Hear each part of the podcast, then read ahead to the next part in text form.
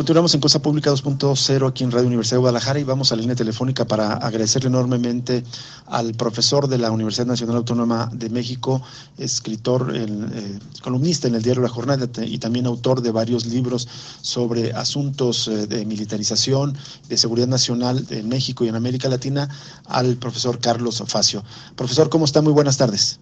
Muy buenas tardes, un saludo a la audiencia. Le saluda Rubén Martín. Muchísimas gracias por aceptar esta conversación con nosotros, profesor Carlos Facio, que teníamos mucho interés en platicar con usted porque usted es un especialista en estos temas, pero desde una perspectiva crítica. Y ahora que supuestamente Andrés Manuel López Obrador, desde campaña, pero eh, con mayor énfasis después de que gana la elección y ahora que asume el poder, presenta su, su supuesto plan de pacificación, incluye la eh, eh, integración de una Guardia Nacional, pero evidentemente militar, en este contexto de militarización. ¿Qué opinión tiene de, este, de esta propuesta que, plantea el presidente López Obrador? Bueno, justamente sí, la Guardia Nacional es el, la continuación de la militarización del país, ¿no? Es decir, esto ya ha sido eh, explicado por expertos eh, internacionales de las Naciones Unidas y también de la Comisión Interamericana de Derechos Humanos, eh, que, el proyecto de la Guardia Nacional es una continuación de las políticas que se aplicaron desde 2006 a la fecha y reiterarla va a, reincidir, digamos, en, una dinámica que en estos últimos años, 12 años, llevó a una catástrofe humanitaria. ¿no? Acá la única variable es que el mando civil va a ser a las 6 de la mañana todos los días el presidente López Obrador y supuestamente eso va a cambiar la dinámica de las Fuerzas Armadas, ¿no? Entonces, eh, eh, según se ha planteado tanto por el presidente como por el, encargado de llevar a cabo este plan, el ejército eh, no fue problema, sino que fracasó la estrategia de, seguridad de los mandos civiles. Y aquí eh, lo que nos quieren decir es que quien se equivocó, digamos, fueron el presidente Calderón y el presidente Enrique Peña Nieto, cuando justamente eh, lo que Alfonso Durazo debería saber es que el, Felipe Calderón, como comandante supremo de la Fuerza Armada, encomendó entonces en 2006 al secretario de la Defensa Nacional, Guillermo Galván Galván, que le diseñara un plan de combate contra un enemigo que era supuestamente el narcotráfico, y eso quedó plasmado en una directiva del combate, de combate integral al narcotráfico de 2007 a 2012, en un documento de 37 páginas, pero que fue aprobado por el jefe de, la sección 7 de operaciones al narcotráfico de la Sedena, el general Rogelio Amado Patiño, y también contó con el visto bueno del general de división eh, Ochoa, jefe de Estado Mayor de la época, etcétera, etcétera, ¿no? Es decir, lo mismo ocurrió con, con un documento de la Secretaría de la Defensa Nacional de combate al narcotráfico que salió publicado incluso en aquella época en el diario Milenio, en la portada y en interiores, que se hablaba una cruzada contra los criminales y se hablaba del aniquilamiento de delincuentes, ¿no? Es decir, acá entonces, eh, si bien había mandos civiles, eh, la, la, instrucción que dio Calderón a los mandos militares eh, fue, eh, fue diseñada por los mandos militares. Entonces acá hay una cuestión que tiene que ver con que por lo menos lo que la ciudadanía, parte de la ciudadanía que votó por López Obrador, pensando justamente en un cambio en materia de seguridad y que tenía como tiene que ver con todas las organizaciones de derechos humanos, señalamientos sobre los mandos de las Fuerzas Armadas, lo mínimo que tendría que haber es eh, una autocrítica del, ejército, eh, porque justamente eh, se cometieron crímenes de lesa humanidad y por eso pueden ser enjuiciados tanto Peña Nieto como Felipe Calderón. Entonces, ese es un punto que, que, que tiene que ver así como como un, primer balance, ¿no? La otra cuestión, eh, a mí me sorprendió mucho cuando antes de asumir, eh, antes de designar, digamos, eh, en su gabinete a los mandos de la Fuerza Armada, eh, el presidente electo López Obrador fue a la Secretaría de la Defensa Nacional, se reunió con, lo, con el general Cienfuegos y con el ayudante a cargo de la semana y cuando salió de ahí dijo que la cosa estaba peor que como pensaba, ¿no? Entonces, eso que fue una, una frase muy enigmática, en el imaginario colectivo quedó, pienso yo, como que lo que estaba peor era la criminalidad en el país y a mí me sorprendió porque si hay alguien que recorrió todos los municipios del país, incluidos los más pobres, durante 16 años, 18 años fue López Obrador. O sea que no le podía sorprender eh, el tema de la criminalidad. Entonces, mi variable en esto, a nivel de hipótesis, es que realmente lo que los mandos le mostraron y que fue peor que lo que él imaginaba, eran los nexos de la CEMAR y la Sedena con el Pentágono es decir, eh, desde justamente eh, los años 90, cuando hicimos acá el libro El tercer vínculo, en 1996, veíamos tendencialmente cómo se iba a llevar una subordinación de las Fuerzas Armadas Mexicanas a el Pentágono. Y esto se profundizó durante el gobierno de Calderón, justamente a través de la iniciativa Mérida, y eh, ya hay dos eventos en, en, en 2017 eh, que tiene que ver con esta subordinación de los mandos militares al Pentágono. Uno fue un evento que ocurrió en enero de 2017 en Tapachula, un encuentro de, mandos militares mexicanos con una misión de, militar de, de, Estados Unidos, los jefes del Comando Sur y del Comando Norte, que era la la general Lori Robinson, jefa del Comando Norte del Pentágono, y el almirante Curtis, jefe del, Comando Sur, y ahí lo que estaba el embajador de Estados Unidos, Jackelson, y ahí lo que eh, se habló fue del compromiso de México de asegurar la frontera sur eh, militarmente, la frontera sur de México, y esto como una responsabilidad eh, compartida. Quiere decir que en una reunión con mandos militares de Estados Unidos México se autolimitaba la soberanía al permitir que mandos del Pentágono le fijaran esa encomienda, ¿no? Y luego en abril, el 17 de abril, el lunes, eh, durante dos o tres días, hubo una conferencia en, en, en, en, una isla, en Cozumel, eh, se llevó a cabo la quinta conferencia de seguridad de Centroamérica y eh, eh, eh ministro de Seguridad de Centroamérica, y vino de vuelta Robinson y Pitt y eh, México hizo como anfitrión, pero ¿qué tenía que ser México en una reunión de mandos de militares de Centroamérica, ¿no? Y bueno, justamente eh, ahí nos enteramos después que México fue eh, asignado como líder subregional y al final de la reunión nos enteramos que se había conformado una fuerza de tarea conjunta de México y Guatemala bajo el mando del Comando Sur para monitorear la frontera común México-Guatemalteca. ¿no? Entonces, bueno, lo que estamos hablando es, yo parto de la base que todo el paquete que tiene que ver también con los 30 mil millones de dólares eh, para el sur-sureste y el triángulo del norte de Centroamérica, que está negociando la Cancillería mexicana, tiene que ver con todo esto. Es un plan económico vinculado con un plan militar.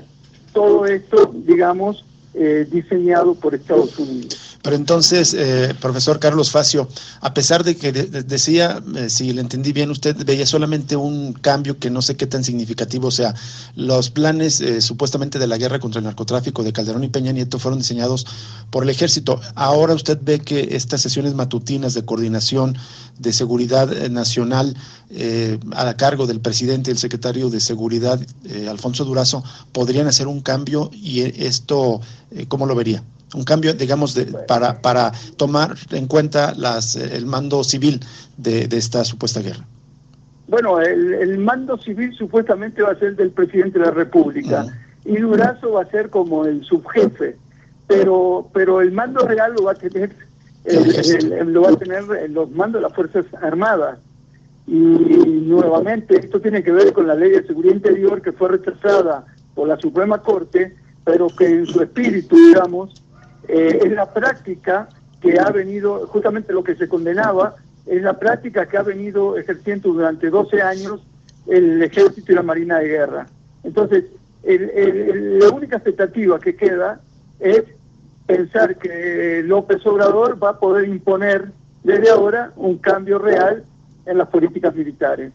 Pero tenemos que recordar que justamente el, ejército, los militares, están entrenados para la guerra, están entrenados para el exterminio eh, de un enemigo, ¿no? Pero si a esto le sumamos esta dependencia que ya es notoria de las Fuerzas Armadas Mexicanas, esta subordinación al Pentágono, y justamente el, el, objetivo diseñado por el Pentágono, que, de, que México sea la primera frontera en el Suchat, es decir, en la frontera sur de México, de la migración indocumentada, bueno, no sabemos bien a bien qué va a cambiar. Cambiará un poco la forma, como dijo López Obrador, no va a dar una orden de reprimir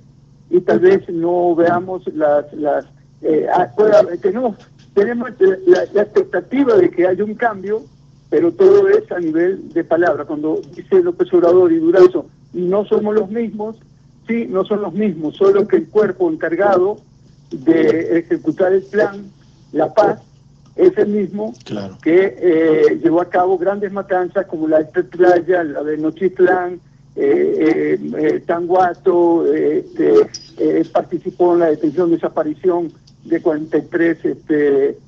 muchachos del normal Isidro Burgo, de Ayosinapa en Iguala, etcétera, etcétera, ¿no? Por eso yo pienso que tiene que haber una, una autocrítica también de los mandos castrenses. Hay un ejemplo, en, en abril de 1995 la Argentina, cuando fue nombrado el general Martín Balsa como comandante, eh, como jefe del Estado Mayor del Ejército, eh, justamente hizo un balance de lo que había pasado durante una dictadura militar con un golpe de Estado y en el enfrentamiento de los grupos a las guerrillas, ¿no? Y esto dijo que fue un error privilegiar justamente eh, individualizar al adversario, a los guerrilleros, y ponerse por arriba de la dignidad mediante la obtención de información por métodos ilegítimos, hablaba de la tortura, ¿no? Llegando incluso a la supresión de la vida, o sea, a la muerte de adversarios, ¿no? Y ahí justamente dice, sin buscar innovadoras, eh, palabras innovadoras, apelando a los viejos reglamentos militares, aprovecho para ordenar una vez más al ejército, en presencia de toda la sociedad, nadie está obligado a cumplir una orden inmoral o, que, o que se aparte de las leyes o reglamentos militares. Quien hiciera incurre en una conducta viciosa digna de la sanción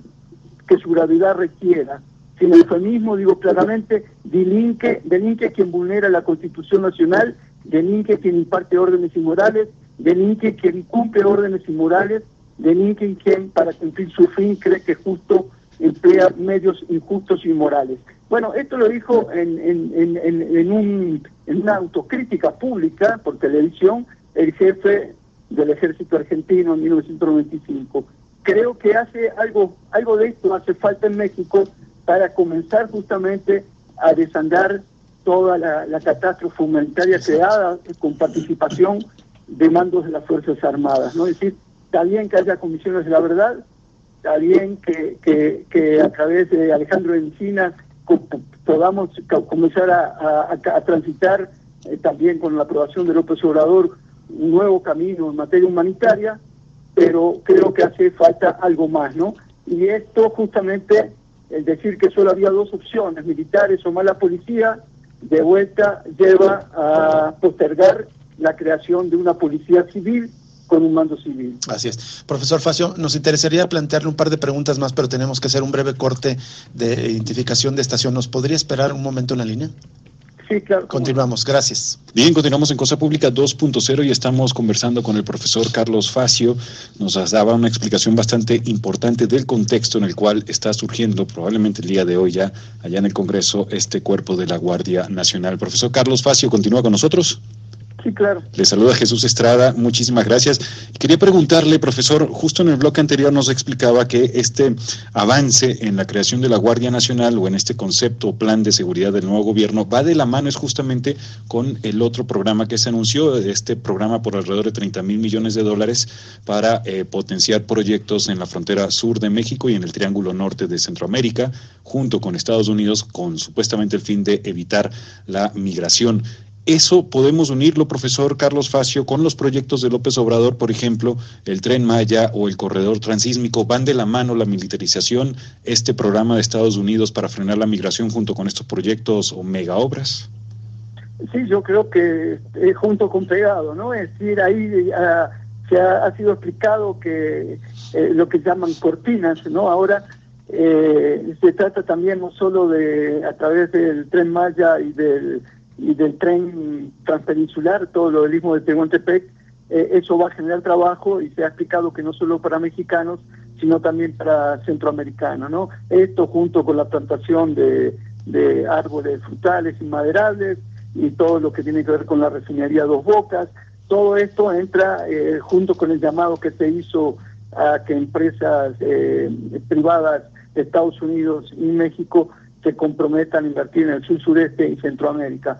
Todo esto tiene que ver justamente con este fenómeno que llevó ya en la época de Clinton, allá a fines de los de los 80, comienzos de los 90, a la militarización de la frontera norte de México con Estados Unidos. Entonces, justamente hoy se ha corrido, se ha venido corriendo durante todos estos años a través del Plan Puebla Panamá de Fox, ahí ya era el corrimiento de la frontera norte a, la zona, digamos, del sur sureste de México, ¿no? Partiendo una, una línea imaginaria del puerto de Veracruz, pasando por Puebla, pasando por Atenco, que iba a ser el aeropuerto eh, del Plan Puebla Panamá, eh, hacia Michoacán, ¿no? Entonces, en ese triángulo, en ese eh, cuadrilátero, digamos, quedaba hasta el Chichate, era una zona donde no solo el Plan Puebla Panamá iba a generar trabajos, lo que luego van a ser las zonas económicas especiales,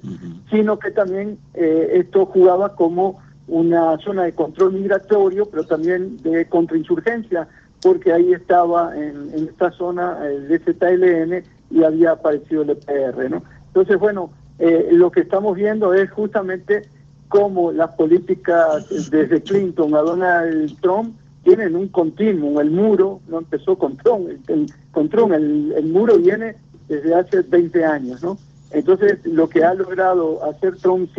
durante el gobierno de Peña Nieto y ahora con López Obrador es justamente eh, establecer las condiciones para una relación más o menos ordenada, pero bajo eh, las directivas de la Casa Blanca. Esta es mi impresión, sé que es un tema muy delicado, que justamente López Obrador está tratando de lidiar con con, el jefe de la Casa Blanca y por ahora, digamos, eh, todo esto se ha llevado de una manera aparentemente muy tersa, ¿no? Pero bueno, pero no deja de ser planes que están, son planes geopolíticos, eh, geoestratégicos, que no se diseñan en México, sino que han sido definidos en Washington. Justo en este sentido, profesor Carlos Facio, eh, eh, quisiera que nos ayudara a, ya lo he explicado, lo he escrito en varias ocasiones, en varias conferencias, pero al auditorio de Radio Universidad de Guadalajara, ¿cómo entendemos justo en este contexto que acaba de explicar, en un diseño de planes geopolíticos que escapan a, partidos, que escapan a estados, sino que están diseñados de manera más ampliamente, eh, este juego o esta supuesta estrategia de guerra contra las drogas, que también no es un asunto que nace en México, sino que creo nace en Estados Unidos desde la era de Reagan o incluso antes. Eh, ¿Cómo se entiende entonces, eh, tratan los gobiernos mexicanos de, de, digamos, eh, justificar a la sociedad mexicana que se necesita una guerra contra las drogas para tener el crimen organizado? Sin embargo, me parece que, de acuerdo a la explicación que nos acaba de dar, la, esa violencia estatal sirve a otros propósitos. Sí, desde la guerra de la droga empezó en 1973 durante el gobierno de Richard Nixon, ¿no? Y entonces los objetivos fueron Perú, Bolivia, o sea, los países productores, luego Colombia, ¿no? Y finalmente México. Pero es una guerra que, que no es una guerra real, porque la superpotencia militar mundial eh, tiene sobrada capacidad para derrotar a, traficantes de drogas peruanos, bolivianos, este, mexicanos o, o, colombianos, ¿no? Eh, lo mismo, la guerra de la droga de Calderón no fue tal guerra, es decir, lo que se utilizó eh, bajo el señuelo de una guerra de las drogas, eh, una guerra de, exterminio que tiene que ver con control de población y con romper el tejido social donde hay grandes recursos, en el caso de México, como en Colombia, petróleo, biodiversidad, gas natural, etcétera, ¿no? Entonces, eh, justamente lo que está diseñado ahora, que tiene que ver con, con el, tren Maya y con el corredor, el tren del corredor transísmico, tiene que ver finalmente con el objetivo prioritario de Estados Unidos desde la época de Ronald Reagan, cuando eh, planteó en su campaña electoral de 1979 crear un mercado común energético América del Norte, o sea que Canadá y México pusieran petróleo, gas y agua para solucionar el problema estratégico a futuro de Estados Unidos. De entonces para acá obligó a México a la privatización de Pemex, eh, que deriva luego de Salinas con la reforma del 27 constitucional, y llega hasta Calderón y Peña Nieto con la contrarreforma energética, y entonces justamente en toda esta zona donde va a estar el tren Maya, el Maya y el transpeninsular, ahí justamente está toda la infraestructura crítica de Pemex, es decir, los gasoductos, los petroductos de petróleos mexicanos, pero también toda la infraestructura crítica de la Comisión Federal de Electricidad. Esto tiene que ver con la energía, pero en esa zona también hay mucho frío, hay agua para generar eh, electricidad, para hacer hidroeléctricas, ¿no? Entonces, es parte de un eh, eh, proceso que viene de atrás, donde uno de los objetivos prioritarios de Estados Unidos tiene que ver justamente con, con los recursos energéticos que tiene México, incluiría también la biodiversidad, y eh, si lo vemos como un continuo, vemos que, bueno, la cristalización de eso finalmente es la contrarreforma energética. Ahora eh, López Obrador le va a poner un, freno a esto, va a tratar de rescatar Pemex y la Comisión Federal de Electricidad, pero justamente eh, le deseamos éxito ¿no? en esa tarea, pero eh, está todo muy amarrado, así como está amarrado los nexos del Pentágono con la Marina y el Ejército Mexicano, también los ductos y los petroductos y la electricidad están interconectadas en la frontera norte, vienen de Estados Unidos hacia México y a través de México las corporaciones, eh, las, transnacionales de Estados Unidos, justamente quieren llevar el gas natural, que es lo que hoy está exportando Estados Unidos, eh, no solo a México, sino a través de México hacia los puertos, en el caso de, de, Salina Cruz y del puerto Lázaro Cárdenas, Michoacán, al mercado mundial. ¿no? Entonces, todo esto es un nudo de problemas que tiene que ver con la economía, que tiene que ver con los recursos, que tiene que ver con la mano de obra barata, que es decir, justamente son los planes que tienen que ver con la competencia intercapitalista entre Estados Unidos, con la Unión Europea y con, ahora con China, que aparece como eh, posible reemplazo a mediano o largo plazo del hegemón del sistema capitalista mundial que es Estados Unidos. Doctor, nos quedan 30, 40 segundos. No sé si en, esta, en este tiempo pudiera eh, entonces con, esta explicación concluir que estos planes o estos proyectos de infraestructura de López Obrador en realidad es continuidad con esos proyectos geopolíticos. Sí, creo que es una continuidad con cambio de nombre. ¿no? Él justamente en la mañana respondió a la mesa de, en la rueda de prensa que las zonas económicas especiales no se van a llamar así. O sea, que se van a denominar de otra manera, pero eh, justamente es la continuidad del campo de la Panamá al presente con otro nombre. Así es. Le agradecemos enormemente, profesor Carlos Facio, que nos haya tomado esta llamada y eh, cedido eh, de manera generosa este tiempo para explicarnos este asunto que nos parece tan relevante. No, al contrario, un saludo a toda la audiencia de Radio Universidad de Guadalajara y a ustedes en particular. Muchísimas gracias. gracias. Igualmente, un saludo cordial para usted, profesor Carlos Facio. Muchas gracias.